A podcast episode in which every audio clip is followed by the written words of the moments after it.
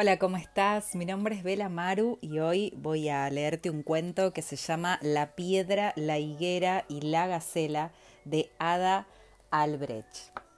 Y dice, yo estaré aquí durante miles de años, dijo la piedra a una higuera. En tanto tú, desdichada, estás hecha para vivir apenas unos cuantos años. Y luego te destruirás. Vendrán los campesinos y llevarán tus ramas y troncos ya secos para convertirlos en cenizas. Nunca más te visitará la reina primavera, la de las lozanías perfectas y los dulces frutos. Tampoco el viento jugará acariciando tus hojas, ni te mojará la lluvia, ni besarán tus frutos los dorados rayos del sol. Toda tú estás hecha para una muerte cercana.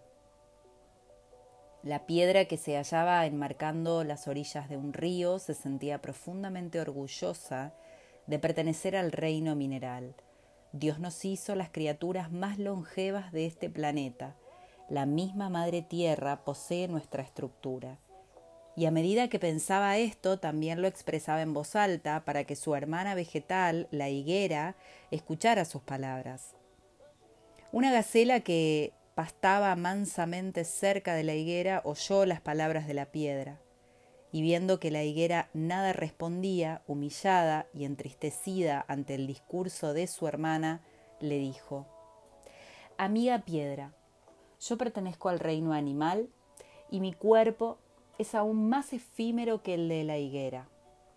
Por otra parte, en cualquier instante un cazador con sus flechas puede tomar mi vida. Sin embargo, en el corazón de Dios que nos creara, nosotros tres somos la misma esencia de su eternidad. Nosotras tres somos el producto de su grandiosa inteligencia.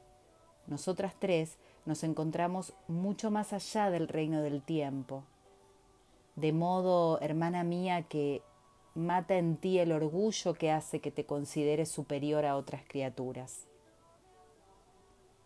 Y la gacela de los maravillosos ojos oscuros y del corazón pletórico de devoción, pidió que se manifestara el divino ser Vishnu para que la orgullosa piedra pudiera despertar de la ignorancia en la cual se hallaba prisionera.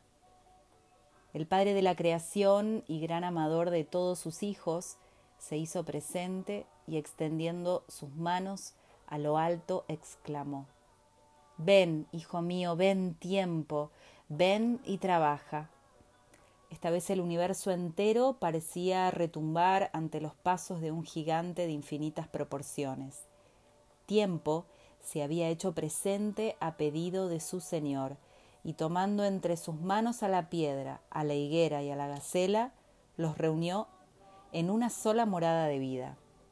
Era blanda la piedra entre sus manos, perfumada la higuera, aterciopelada la piel de la gacela, pero todo eso Todas las diferencias desaparecieron en un instante y solo se veían las manos de tiempo, la joya maravillosa de un diminuto corazón que latía y fulguraba, fulguraba y latía, pronunciando una sola frase, y esta era, Dios mío, Dios mío, más allá de las diferencias, todos los seres de la creación nos hemos manifestado por un solo motivo, y es el de descubrir tu presencia amorosa abrazando y guiando nuestros cuerpos hacia la vida eterna.